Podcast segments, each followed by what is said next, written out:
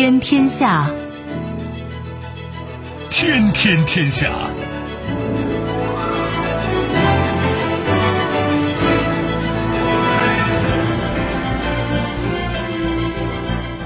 历史穿行者，新闻摆渡人。听众朋友，大家好，您正在关注收听的是《天天天下》节目，我是夏萌，和我一起陪伴各位的还有本节目评论员重阳。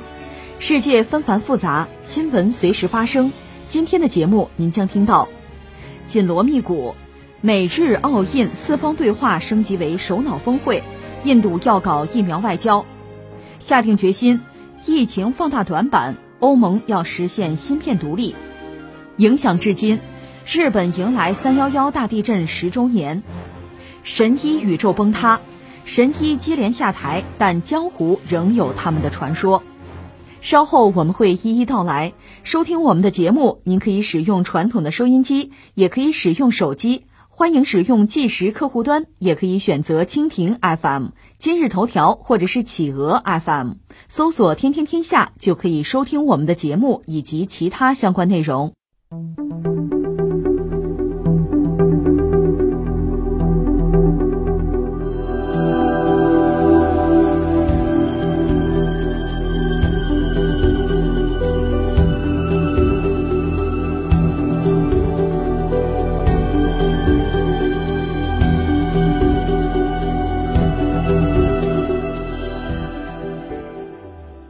当地时间三月十二号，美国总统拜登将首次与日本首相菅义伟、印度总理莫迪和澳大利亚总理莫里森在线上举行四方安全对话。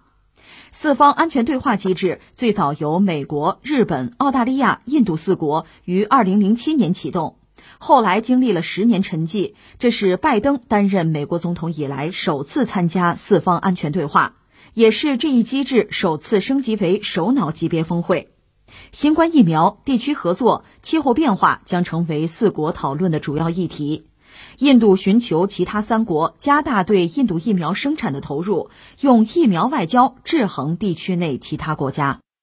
聊这个话题，我觉得有两个关键词、关键概念嘛，我们大概关注一下。一个就是所谓，这不是四方嘛，美日印澳，这个四方的机制吧。这说起来很早了。话说，二零零四年，你还记得当时东南亚有一次大海啸，美日印澳在这个海啸期间吧，有这个人道主义行动，就是运送救援物资吧。所以当时他们有合作，有一个四方对话的机制，这个算是呃后来的四方安全对话的一个雏形。这是那个海啸，海啸之后这个机制就停了。再往后呢，就是安倍，日本首相嘛，他曾经提出一个概念哈。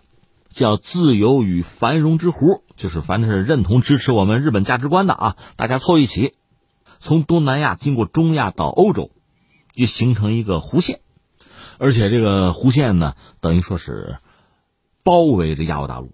那安倍这小心思昭然若揭嘛，显示日本主要是对于美国吧，这个地缘政治价值，而且也算是为美国人出谋划策吧。但是现在什么什么自由繁荣之弧这事好像早没人提了吧？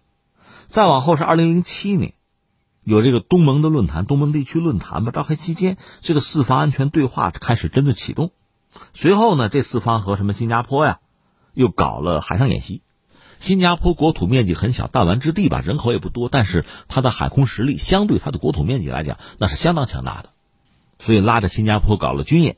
但是呢，闹是闹了，这个所谓四方安全对话，如果说作为一个机制，你把它固定下来，你总有目的吧，总有目标吧？其实也没有，一直没有说有什么具体的目标。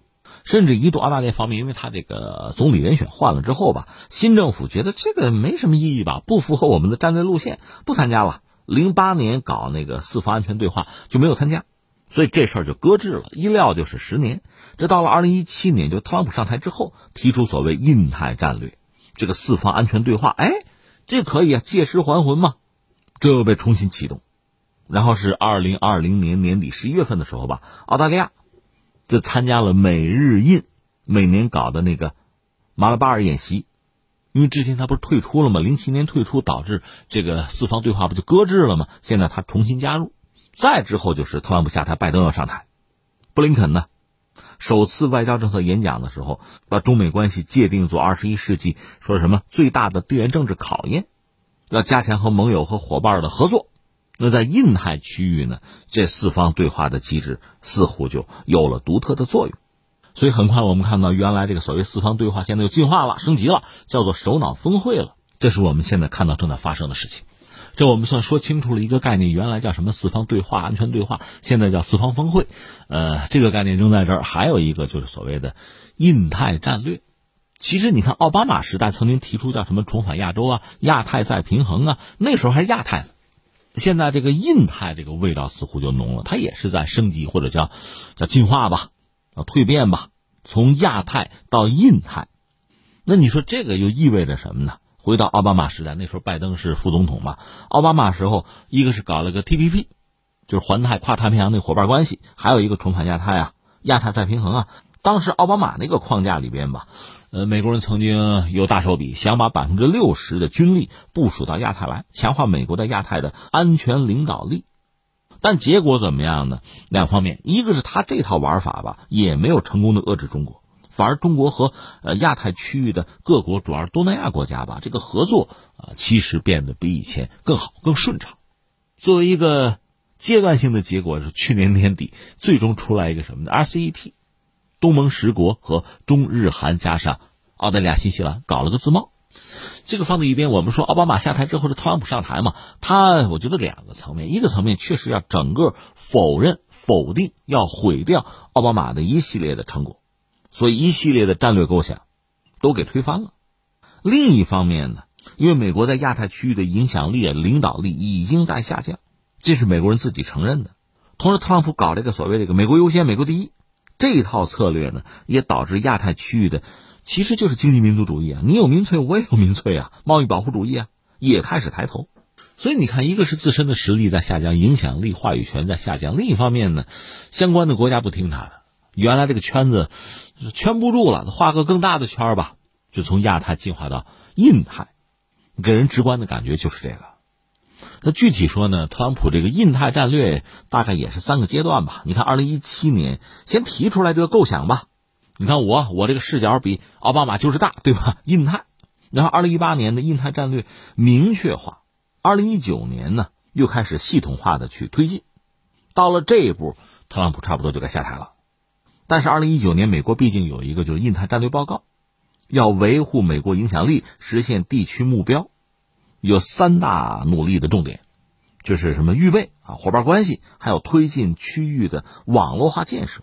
它这个预备指的就是也要以实力求和平，有效威慑啊，确保美国的战略目标。伙伴关系呢，当然就是要拓展和加深新的伙伴关系。他提了几个条件，包括什么尊重主权啊，呃，公平对等贸易啊，什么法治观念啊。还要推进这个区域啊地区的网络化建设，就加强和推进美国联盟和伙伴关系，形成一个网络化的安全框架。当然，一方面你可以说特朗普是另辟蹊径哈，相对奥巴马是改弦更张；另一方面，如果整体来看，就美国还是那个美国，只不过领导人、领导层在发生变化。说到底呢，就是霸权示威，实力下降，你只能调整自己的全球战略。他要做一个调整，就战术上要收缩。另外呢，就是拉圈子，自己退居幕后啊，幕后领导。当然，特朗普就在减少，在全球范围内他想嘛，减少驻军，减少干预。阿富汗、伊拉克，包括叙利亚，能撤兵我撤兵。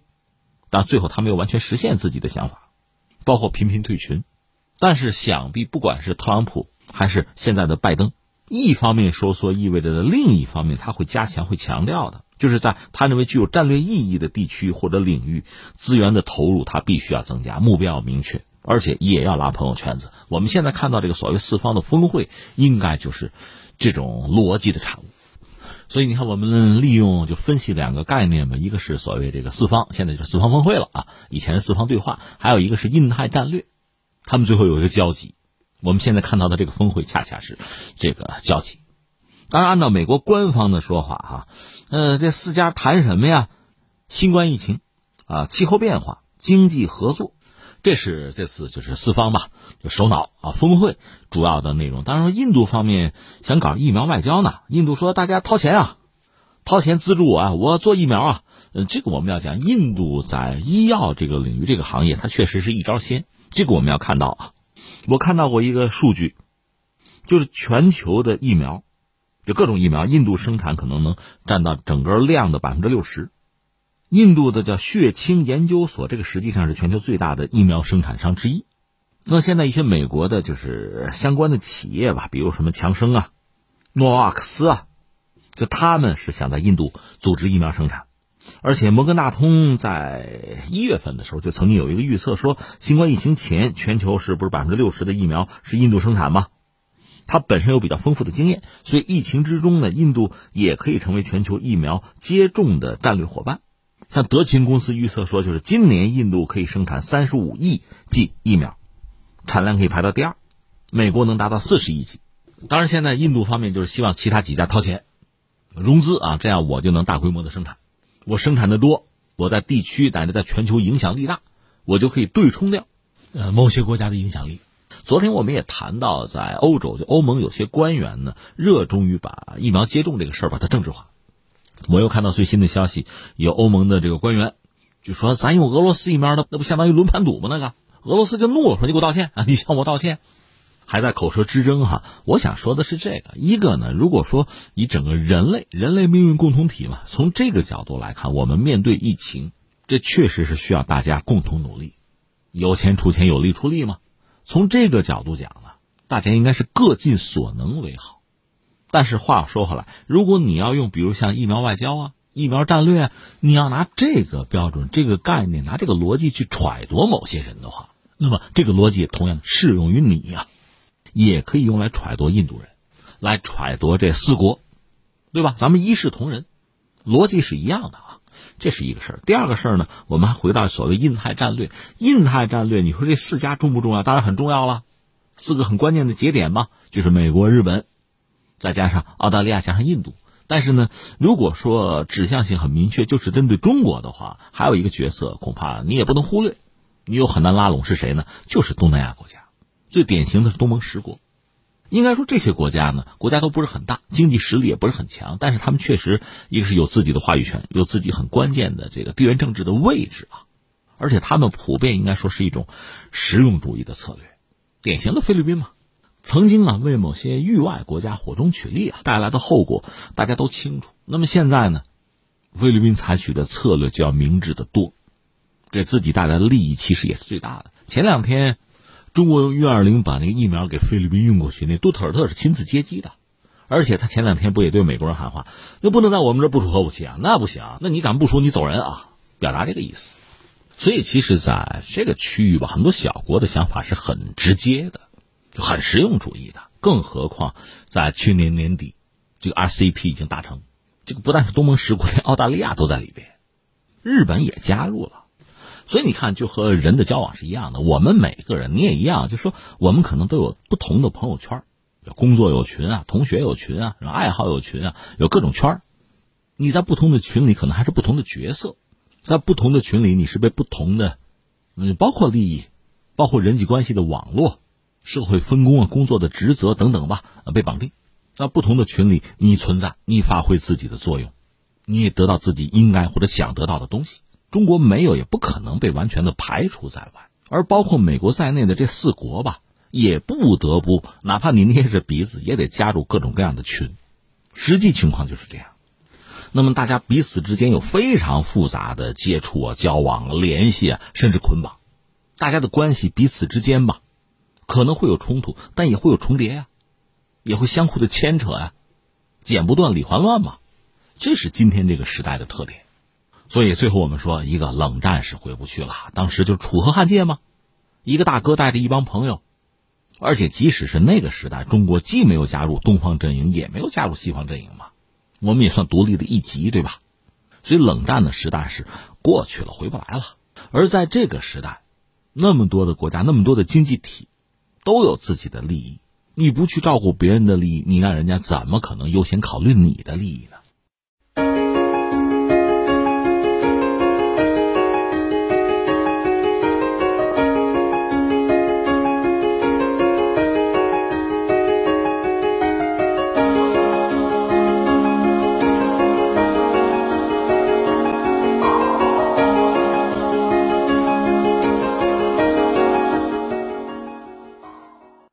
盟委员会在三月九号提出了一个雄心勃勃的产业发展目标，那就是到二零三零年，欧盟生产处理器在内的尖端芯片产品至少占全球总产值的百分之二十。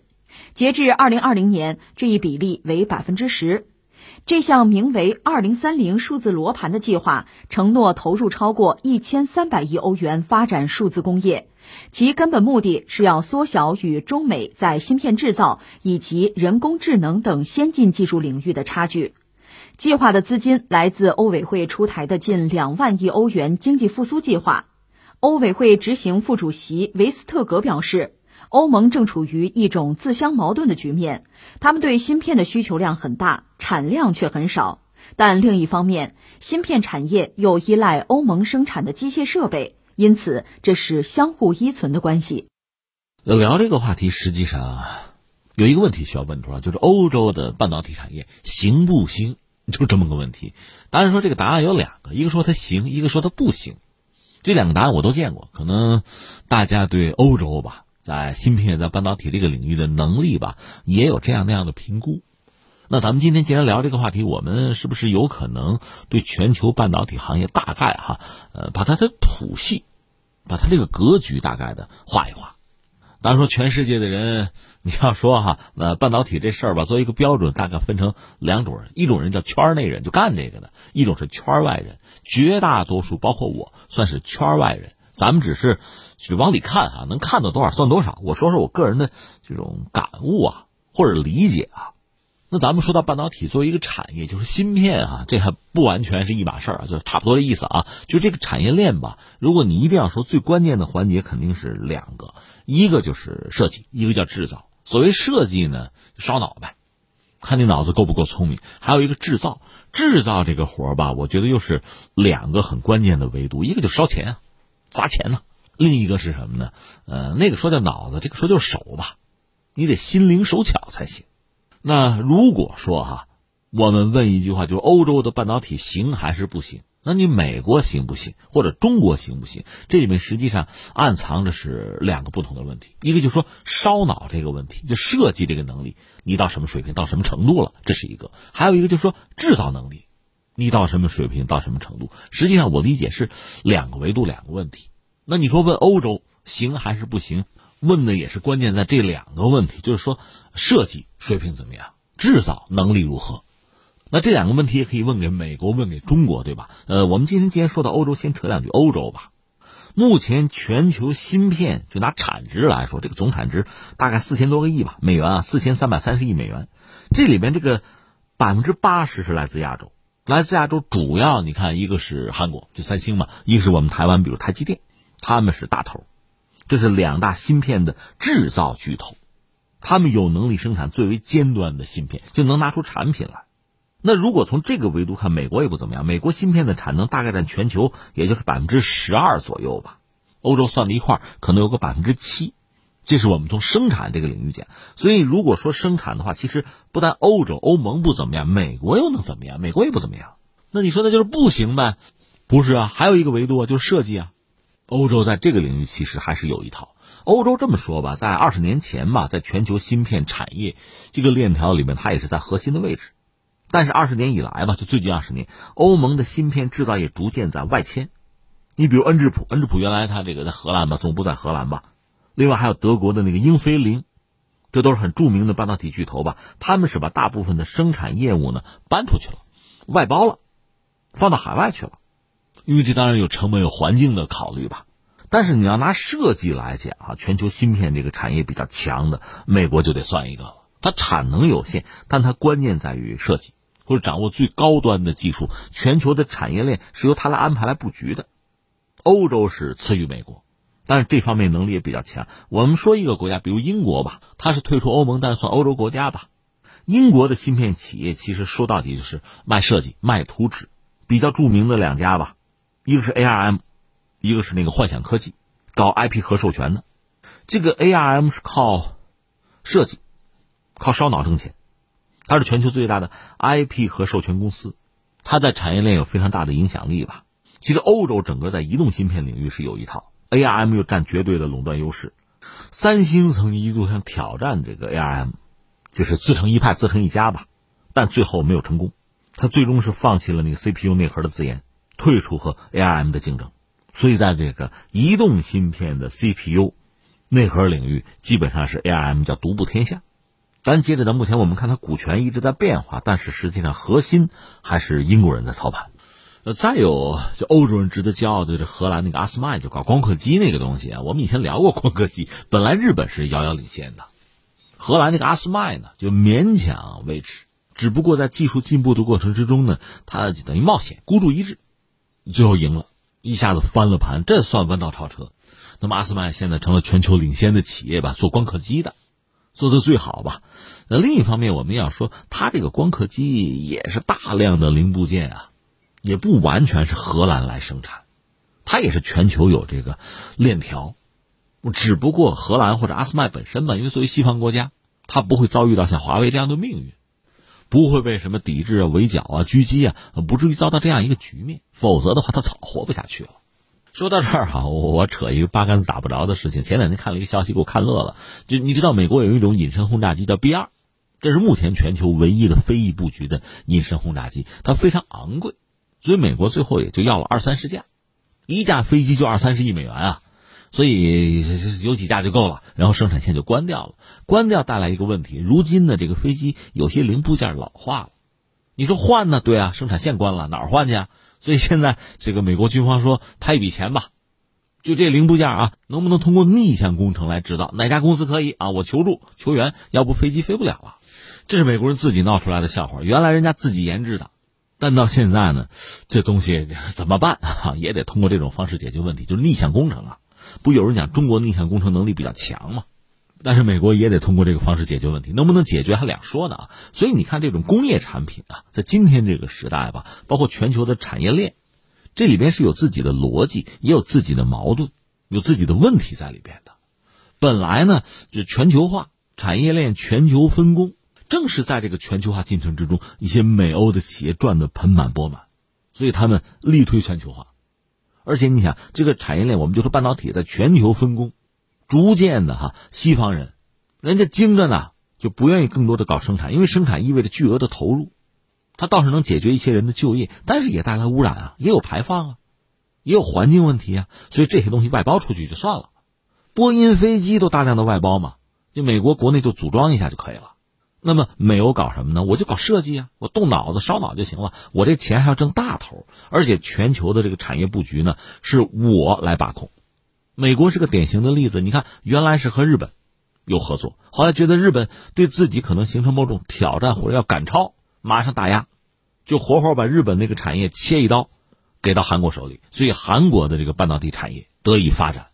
那日本当然怀恨在心了，可是你想一想，真正造成这个格局的并不是韩国人，是美国人呐。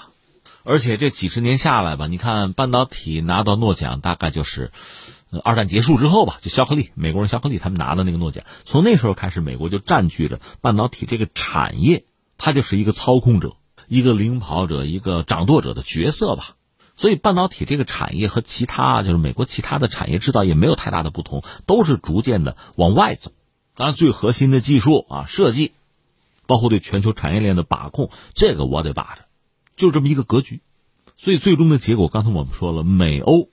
在全球半导体这个产业链里边，位置很重要。但是你要说它的产能、它的份额，其实也有限。我们就说美国是百分之十几，那欧洲也就百分之七。所以你说他们的半导体，你说能力强不强？一头沉。这两只手是一只硬一只软，或者我们这么讲，就像一个人一样啊。你比如欧美，他想做大脑，那这方面比较发达。但是你比如说百分之八十以上的产能在亚洲，那这手就比较灵巧、比较发达了。那大家分工不一样嘛？可是你知道，作为一个人，离了脑袋活不了，离了手这活他也干不了啊。你说，哎，那中国呢？非常遗憾，中国我们只能说，不管是这个大脑，就烧脑这块搞设计这块还是制造，就手这块都不强。那你说怎么会出现这样一个局面呢？其实你仔细想想啊，呃，就是改革开放吧，上个世纪七十年代末八十年代初开始，中国开始承接一些从发达国家过来的，就等于说是人家不要的生产线。我们通过这种方式完成我们的工业化，我们进步其实很快。如果按照全球化这个趋势没有太多的这个波荡，半导体这个领域我们肯定也是要涉足的。只不过你比如一开始我们可能先造的家用电器啊、冰箱、彩电，还有汽车呀，就一点一点的难度增加、集成度增加，最后芯片肯定我们也碰它，无论是制造还是设计。而且我们有些企业做的已经相当不错了，只不过在这个时候发生了意外，一个是全球化遇阻嘛，在西方民粹抬头啊，特朗普上台啊，贸易战啊，中美科技脱钩啊就来了。而这个时候，我们芯片这个产业其实还没有做起来，或者说在全球芯片的这个格局、这个产业链里边，我们还没有到一个相对比较舒适的位置，还没有成为一个真正重要的角色。那怎么办？一方面，我们就下决心吧。让人家卡了脖子就知道疼嘛，知道该怎么做嘛。另外，其实我理解，从西方国家来讲，对中国在半导体领域啊，一个是这个雄心，第二是前途，其实心知肚明。他们能做的只是尽可能延缓你发展进步的这个速度，让你最终达到目标用的时间尽可能长一点，再长一点。他们能做的不过就是这个延缓一下，拖一拖。但实话实说，如果在半导体这个领域啊，没有新的技术革命。就那种颠覆式的、翻天覆地的技术上的变化，就是现在这个赛道，中国追上去其实就是个时间问题。这个我们自己心里也清楚，干就是了。但是我们说一句话叫什么“人算不如天算”吧？中国的半导体这个领域遇到的问题是这个，那么欧美遇到的是另一个问题，其实就是疫情。本来原有的格局这么搞着就不错，很舒服，他们在高端，钱也挣了，这个行业它有主导，这不很舒服吗？结果来了个疫情。疫情带来的一个结果是什么呢？其实就是在全球范围内吧，很多原有的供应链断掉了，原来的产业链千疮百孔了。那各国和地区吧，就作为经济体，它复产复工这个能力不一样，最终的结果也不一样。所以在全球出现一个所谓的芯片荒，就是芯片的生产或者说供给出了问题。你美国人不是牛吗？但是你能够生产的芯片在全球不过是百分之十几嘛，你拿不到芯片了。欧洲人也是一样，你不是烧脑吗？你不有能力，不是设计芯片吗？那跟制造芯片是两码事儿吧？你脑子够发达，手不行啊。现在你拿不到芯片，你比如德国人做汽车不是牛吗？没有芯片怎么办？美国的汽车厂商也是一样啊，那你只好停产。所以到这个时候，大家忽然发现，哎呀，我芯片制造能力怎么办？所以刚才我们说这个新闻，欧洲人现在忽然发现自己芯片短缺啊，没有制造能力啊，被人卡脖子了吗？所以现在下决心砸钱，那就提升产能嘛，就能够自给自足嘛，这是最基本的。当然说，呃，芯片半导体这个行业也在不断的发展，所以你只是具备了生产能力，有一定产能还不够，研发能力也得同步往上走，水涨船高嘛。而且在全球半导体这个产业里，我有没有更多的话语权啊？制定规则的时候有没有一份啊？考虑的就是这些问题。这是欧洲人。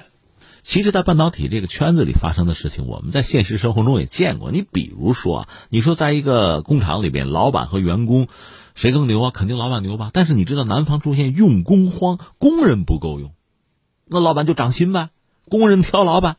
另外，你比如在一些大城市，就像保姆。保姆这个职业，大家可能有人觉得呀，伺候人嘛。可是对于很多家庭，哪怕你是什么中产啊、富裕家庭，你缺保姆，保姆少，是人家挑你亲。所以你说我设计芯片的，我牛吧？我烧脑的，他们不过是动手的。现在是芯片短缺，你要有本事，你能买到有渠道，要么你就自己搞吧。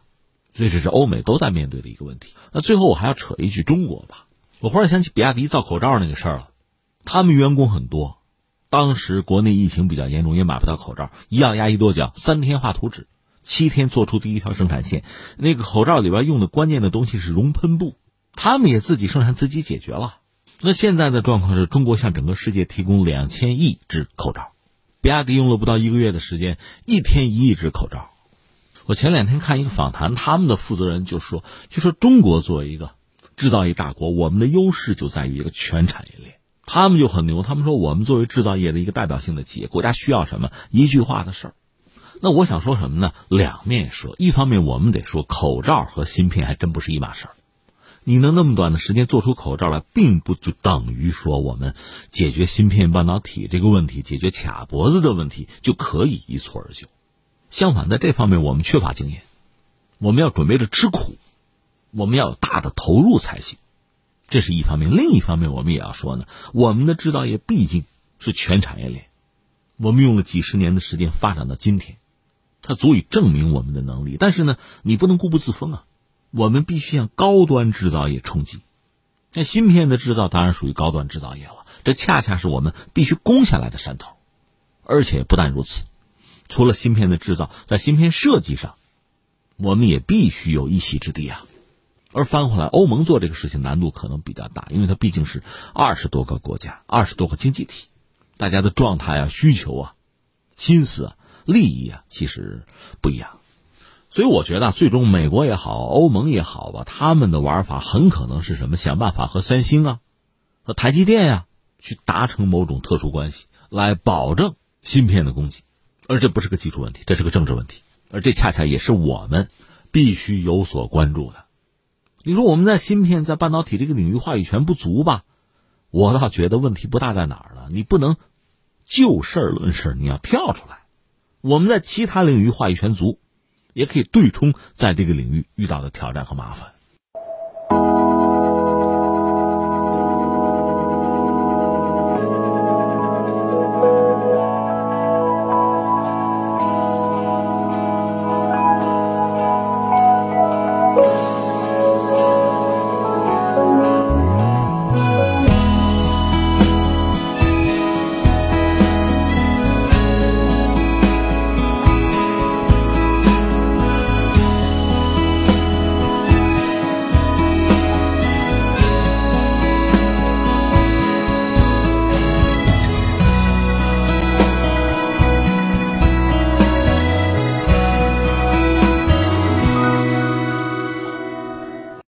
三月十一号是日本三幺幺大地震十周年。日本全国各地于当地时间下午两点四十六分，也就是地震发生的那一刻，默哀一分钟。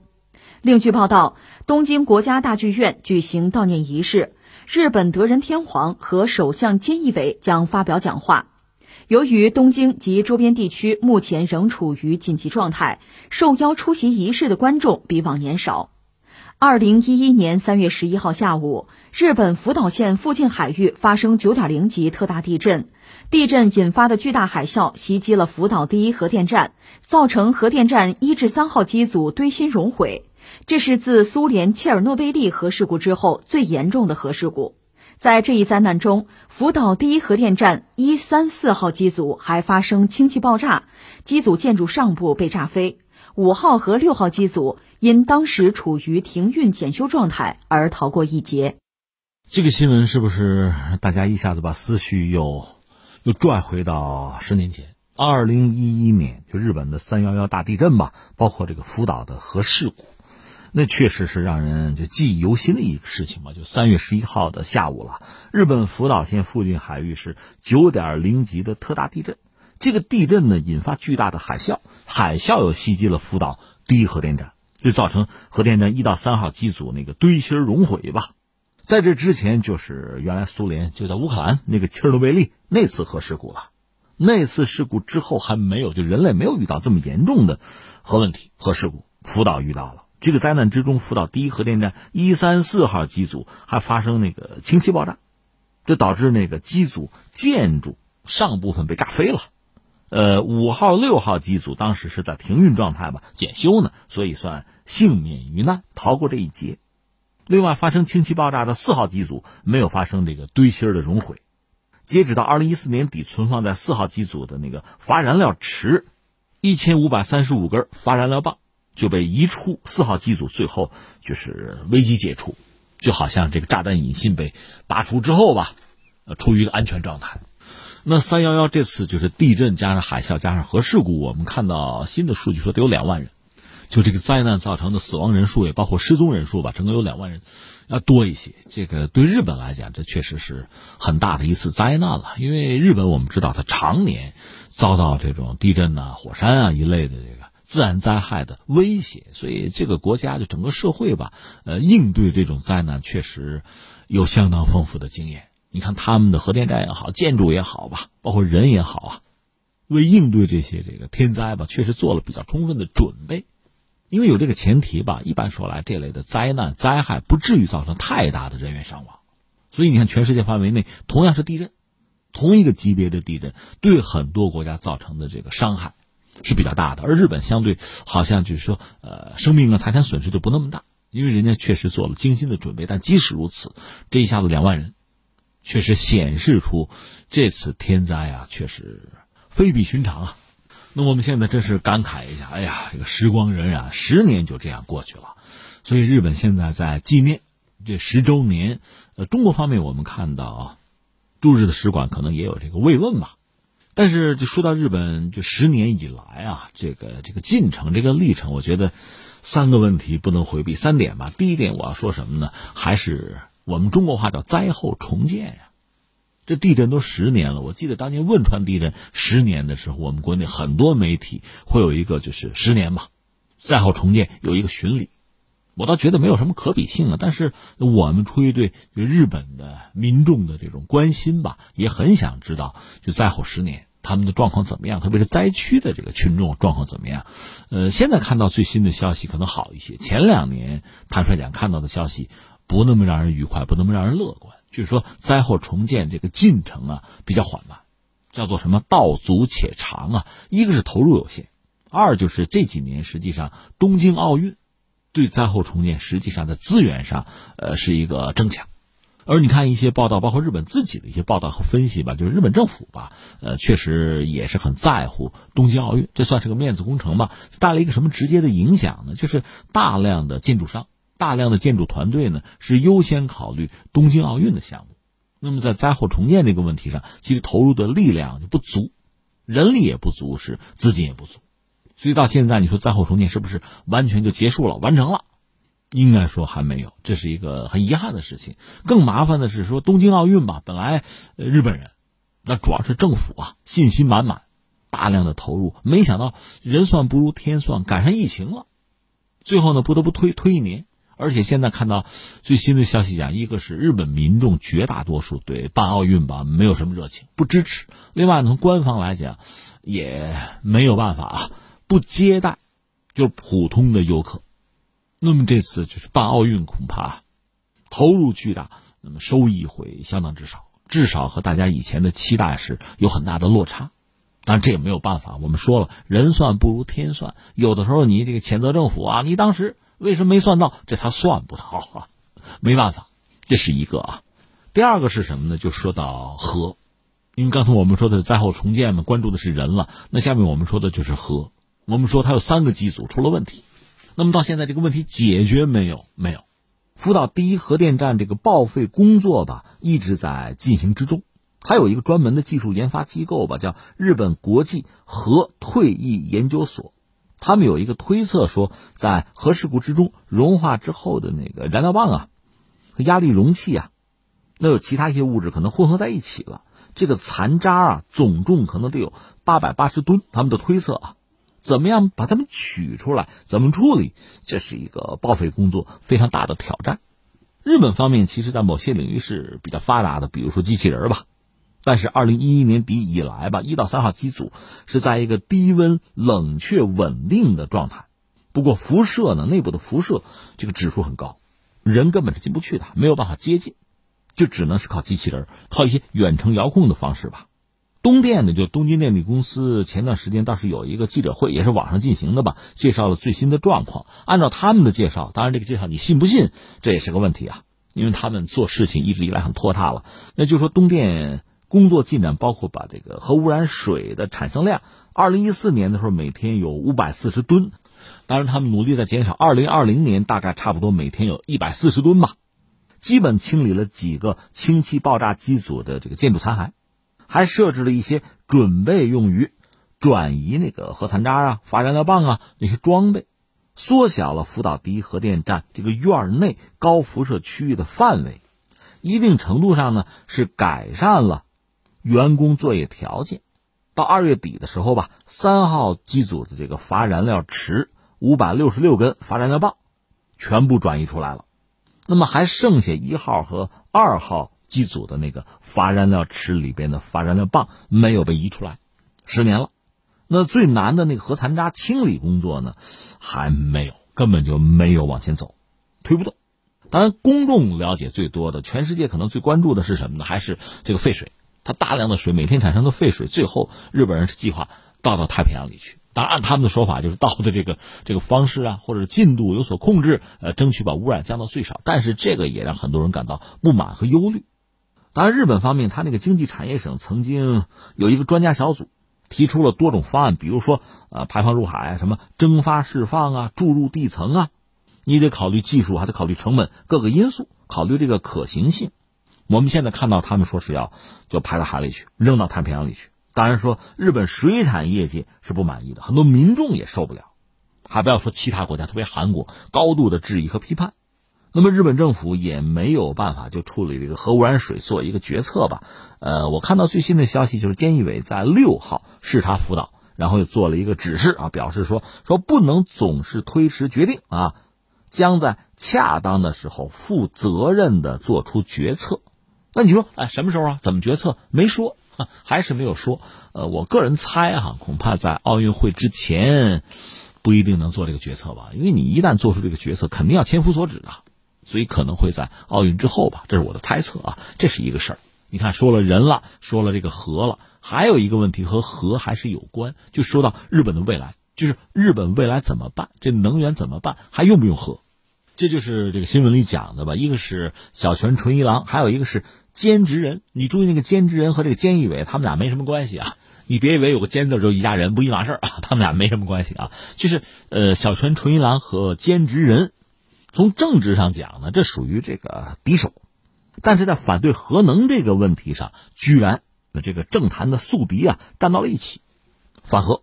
其实大家看了看，这日本确实容易闹地震。二月中旬的时候，福岛的东部海域又有一次七点三级的地震。倒是没有造成太大的问题，比如说海啸，或者其他什么重大损失吧。但是让大家确实，这这你后脊梁骨发凉啊！哎呦，怎么又来一家伙哈？不会再有什么核泄漏、其他的核事故吧？这大家确实感到忧虑。对日本的现状，你看，十年前是三幺幺大地震，引发海啸，重创了日本东北地区。它不光是核的问题，对经济也是一个巨大的打击。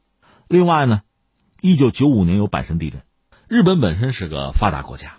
而且它自身能源资源很匮乏，人家两头在外嘛。日本经济的发展，人家这个模式确实我们一直在研究，确实人家发展经济的这个能力我们也钦佩。可是它有一些关键的问题不好解决，你比如说能源的问题，它怎么办？你说买油吧，得到中东。这个对外依存度是比较高的，因为你说搞核吧，容易出事儿，所以这不是说日本很多政治家都站出来反对搞核了。小泉纯一郎啊，兼职人都是这个样子。最逗的应该是安倍，安倍本人，因为他做日本首相的时候呢，你发展经济，你没有能源怎么办？所以他是支持是挺核，但他媳妇儿就安倍昭惠啊，是反核的。当然，人家作为夫妻两个人哈，一正一反，那总会哈。得到民众的一部分支持的，呃，也许在政治上是一个考量，但是对核的态度，你说可怎么办？啊，我们也知道日本这些年一直想搞这个清洁能源，甚至要搞一个氢社会，氢气的那个氢氢能，这是人家既定的一个方向了啊。但是你想，氢能这个氢你怎么产生？它不也得造吗？比如工业制氢吗？那还是需要能源的呀。你靠什么？你是靠油煤还是靠核？这个问题还是存在。所以对日本来讲呢，这三幺幺十年了，那十年的时候可能会有很多的这个追思啊，有很多的反思。但是面向未来，就是解决未来要遇到的问题，还是最为关键的。而这些问题你又绕不过去，那你说怎么办呢？我觉得恐怕两点吧。一个对日本来讲，对日本啊这个国家很特殊了，对他来说呢，确实要想办法从技术上找未来，就是你把你自己的这个。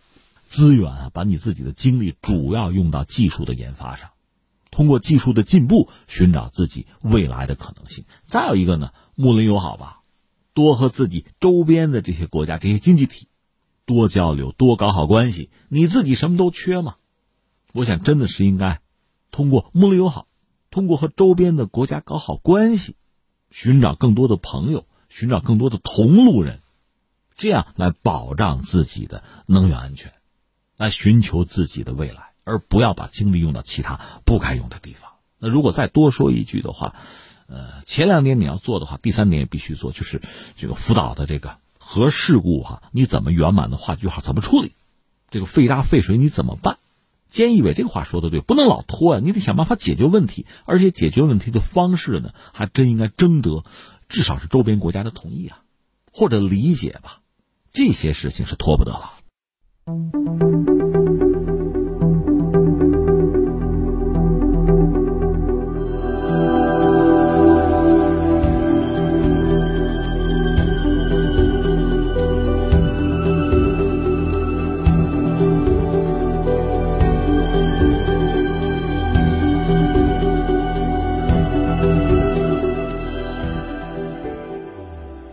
最近，在虚假广告里宣称从曾祖父开始就几代行医，啥病都能治的神医张文荣下台了。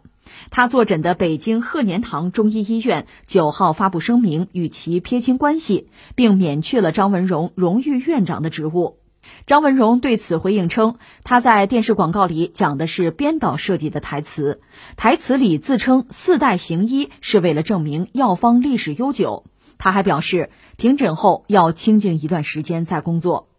据报道，张文荣此前是北京鹤年堂中医医院的坐诊医生，医院官网显示其为名誉院长、副主任医师，临床经验近五十年，可治疗神经外科、心脑血管科、消化道科、骨科、妇科、男科常见病、疑难杂病等多种疾病。而在电视上，张文荣又在不同电视台的药品广告上扮演能专治心脏病、脑血栓、中风偏瘫、风湿骨病、肠胃病、腰间盘突出、一体多病等多种病症的全能神医。如今，张文荣被踢下了神坛，也再度引起人们对虚假医药广告圈神医宇宙的关注。哎呀，这个网友的创造力真是让人叹为观止啊！这个词儿挺有意思，“神医宇宙”。就这么四个字儿哈，那都是中国字儿啊。这四个字放在这儿，我觉得我们马上就能够望文生义，就能够对这个概念有所理解，而且在情绪上啊、感情上也会有一个态度。而我们知道，很多年轻的网友谈这个东西啊，他其实是带着一种什么呢？一种戏谑，你觉得这是个笑话。所以年轻人呢，有一定的科学素养和医学知识呢，这样看这个所谓江湖上这帮神医啊、神医宇宙啊，就可以理解。但是你要知道，它确实有非常大的社会的危害性。所以这个话题已经不简单的，我觉得不简单的是大家看个乐啊，笑话。这种笑话、这种乐很多。我记得当年我很小时候听那个马三立先生那个相声，单口大概讲就是这个工厂啊，几个领导凑在一块商量，哎呀，咱们这上半年业绩咱写多少啊？啊，增长率多少啊？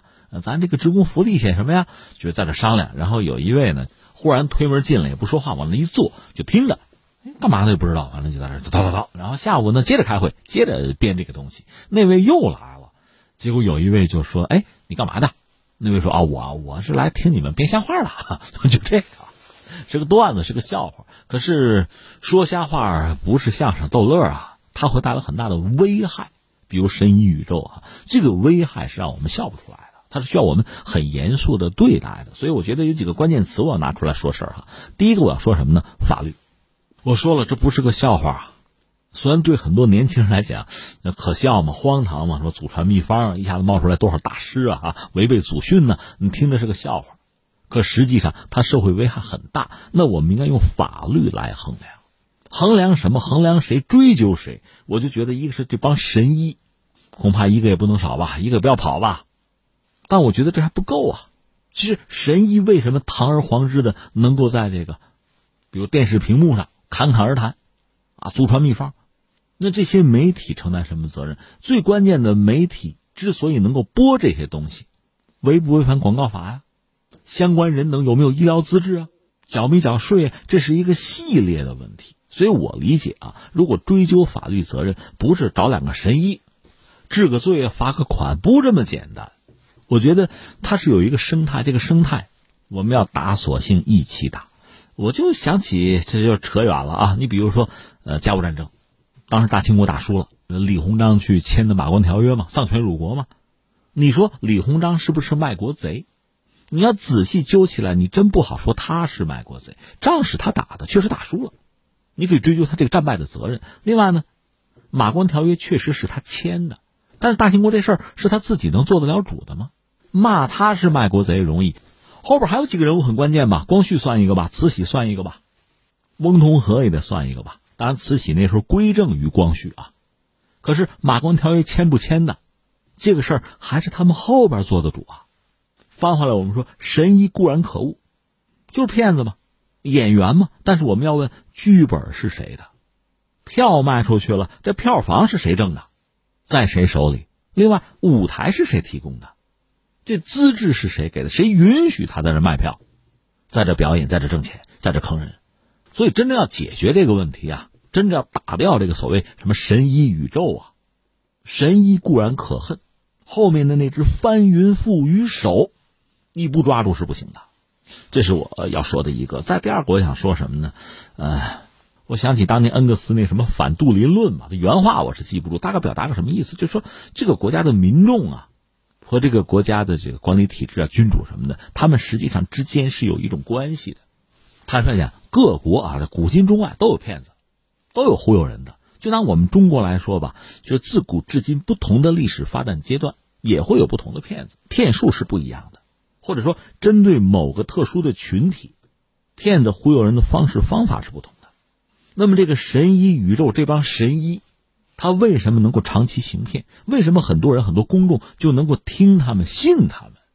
恐怕这确实也反映出什么呢？就是我们某些公众、某些人吧，科学素养、医学知识过于欠缺，欠缺就欠缺吧，还很容易被一些大词儿给吓唬住，动不动就什么纳米啊、生物科技啊，你不懂，你恐惧，你又不愿意学，你被人家拿捏了心理。掏走了兜里的钱，所以对我们来讲，神医宇宙这个事儿哈，它确实也反映出我们就社会上很多公众，恕我直言，可能好多还真的是中老年群体啊。你们的心里啊，很多骗子揣度的很清楚。中老年朋友们，坦率讲，那也算患病的主力军吧。年轻人得病的总要少一点吧，身体不太好又怕得病，有的人治病不怕花钱，有的人治病想少花钱。但总的来说，很想尽快的恢复健康，就这个心理一旦被别人拿捏了，你看你又不懂，我说的是比较严谨的这个医学知识啊，科学知识，你又不懂。这说到这，我还要扯两句中医啊，在今天我们这个社会里啊，彻底否定中医的有一些人，啊，中医黑啊，当然还有一些所谓的中医粉捍卫中医的。我想说的是什么？咱别管是黑还是粉啊，对中医也好，对其他什么也好吧。还是要有一个相对科学的态度，咱不能望文生义。你看，在我们这个生活之中吧，就我的身边吧，这个语言体系就很有意思，一套是非常科学的。在医院里和医生对话，有时候他们说的那些东西、概念啊、字眼啊，甚至数据啊，那是非常精细和准确的。呃，当然也很专业，专业到我听不懂。但是还有一套科。有一个语言体系是我们老百姓特别容易听懂的，它非常形象生动。你比如说排毒，什么脂肪燃烧，但你仔细想想这些东西啊，虽然形象生动，它科学吗？那如果我们的这个认知就停留在这个层面，那不就很容易被别人忽悠吗？所以我想要说的是，这个神医宇宙的存在，它是有土壤的。这个土壤恰恰是我们不够科学的认知。就我们的这个医疗素养、科学素养，有一些问题带给人家可乘之机。